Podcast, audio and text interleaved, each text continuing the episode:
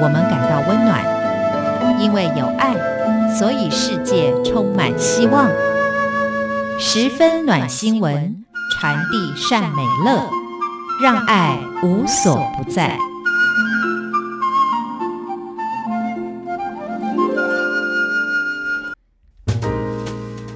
欢迎收听这一集的十分暖新闻，我是维珍。在这个单元当中，希望透过来自于全世界各地正在真实发生、感动人心的故事，也希望借此对于我们自己的生活可以有更多不同的思考，甚至带来更多正向的力量。今天呢，要讲到这个主体的部分呢，是一种我们现在每个人每天都会接触到的事物，就是网络。不管你透过电脑上网或是手机呢，大家现在对它的依赖的程度都非常的高呢。所以，其实网络是我们每天呢跟生活有关的必要的存在，也因为它的出现呢，其实对于我们人类的生活来讲，根本是一项革命性的时代的一个分野哦。比方说，我们的食衣住行啦，然后各种的娱乐，其实都可以在网络上完成哦。所以呢，生活可能会更便利。那另外一方面来说呢，就是获取资讯的管道变得更为宽广。像是以前可能在远方发生的事情，要透过传统媒体他们有报道的情况之下，然后才会知道当。当地发生了什么事情，也包含了当地的人们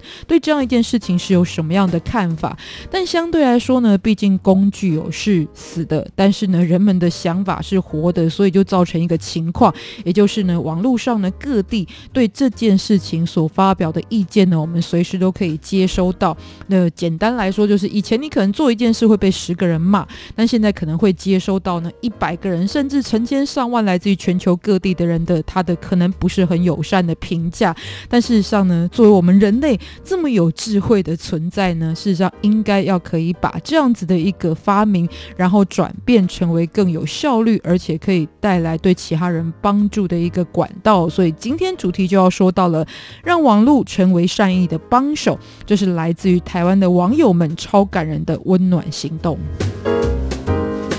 好，所以呢，今天跟大家分享啊，这是来自于台湾的大数据网站 DailyView 网络温度计的分享，就是在过去一段时间当中呢，许多是透过网络而进行的对于这个陌生人协助的一些行动哦，像是其实，在台湾以前就有类似的案例啊，也就是有人可能在生活当中遇到了一些困境的时候，然后会有想不开的念头产生，就在自己的这个社群网站呢发布了现在自己遇到什么样子一个情况。而且是比较危急的情形之下呢，马上就有网友就是特别去搜寻，然后找到他的 IP 位置定位之后呢，就通知这个相关的单位，比方说消防局或者是警察，然后得以呢给他们进行最快的救援与协助哦。甚或是有很多的猫猫狗狗，也许是没有人饲养的，那他们当被困在某一个地方的时候呢，就网友开始呢就是来发布这样的讯息，让最近的人可以去提供救援哦。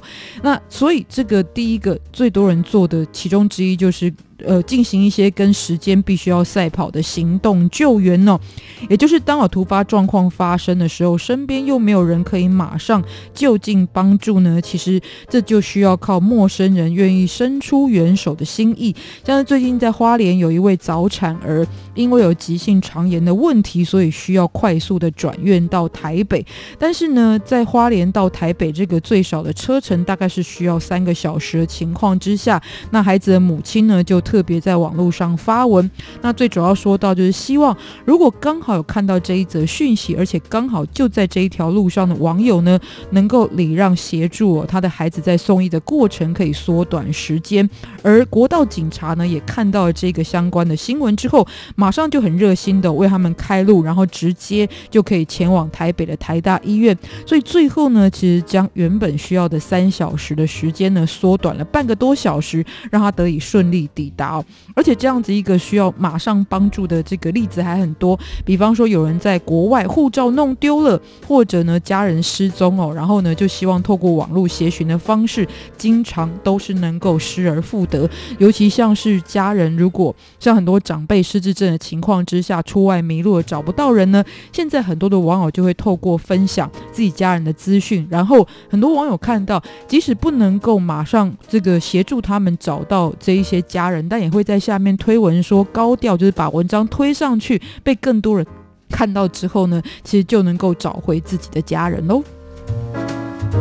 再呢，又有一种是送暖的新模式哦。那么最近年节刚到呢，尤其可能是更有这样子的感觉哦，也就是对于一些人呢，进行在这个年节时候的关怀，然后呢，就形成了一个团体或组织。比方说呢，对于长者来说，其实长照进来就成为热门话题。但是呢，这个照顾这些长者，除了公家的福利政策之外呢，很多网友就经常会在农历过年之前呢，透过网络来号召关心这一些独独居长者的人们来从事相关的公益活动，比方说就可以把年菜送到家，甚或是跟这一些老人家围炉，让他们在过年的时候呢，不会自己还是有这种落单的感觉哦。又或者在年节之前呢，就可以帮忙进行打扫除的工作，像是日前在脸书上的专业，就是年轻人秀吧这个这个专业呢，就号召了网友们来帮助清理了一位独居奶奶她的家。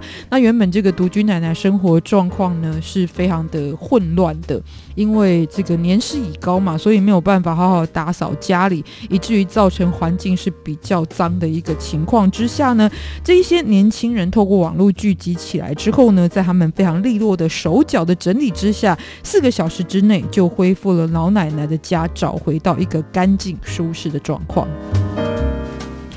同样的呢，其实环保的置业也可以透过网络来号召，像是在日前亚马逊森林大火，所以造成了全球生态非常严重的冲击，因此有一个非盈利的联署平台就推出相关的联署活动，要求巴西政府要正视这个问题。那很快这个平台联署呢，就在全球获得两百多万哦，全世界各地的响应，而巴西政府呢，也因此哦，很明显的就可以感受到国际的一个舆论上的反反应，因此巴西总统呢，终于下令派兵灭火，阻止亚马逊森林继续燃烧，造成物种的破坏，还有呢这个环境污染的问题。这也是透过网络的力量发挥的一个非常正向的作用哦。再回到台湾呢，其实另外还有一种模式，也就是经常就会有网友呢，如果看到自己生活的周围呢有一些弱势族群，甚或是高龄的长辈，然后呢可能因为环境的状况为生不易，所以呢还在继续在路边。可能卖一些小东西，工作情况之下呢，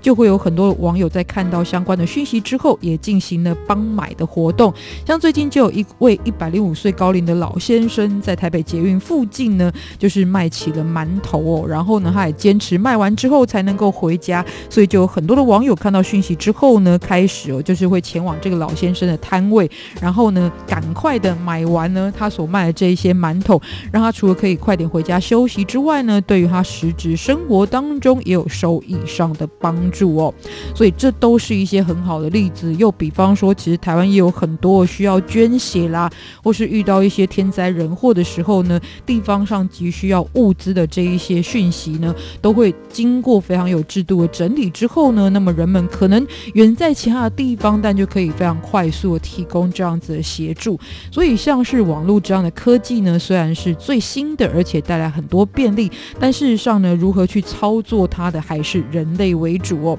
所以这一些不管是制度啦、工具啦、发明都一样啊，其实会得到什么样的效果，还是取决于使用它的人。那就像一部电影一样啊，其实电影当然现在这个科技更进步，看到的声光效果是越好，但是真的能够触动人心的呢，还是在它的灵魂本身是什么呢？也就是这个戏剧的故事本身哦。所以呢，透过这样子一个分享，希望人们都。可以以后在利用网络的时候呢，能够在这些先进的工具当中呢，发挥它更好的作用哦。当然呢，就是每个人可能都会透过这样子一个空间去发表自己的意见，然后这些意见有时候可能也是冲突的，不过事实上的恶意的冲突，对于这个世界的前进，或是为我们自己还有为我们下一代打造的生呃更美好的生活，其实是没有帮助的，反而是因为我们呢是所谓的在万物当中呢唯一能。能够思考、具有智慧的，所以也希望呢，透过这样先进的工具，能为我们写下的是更美好的历史。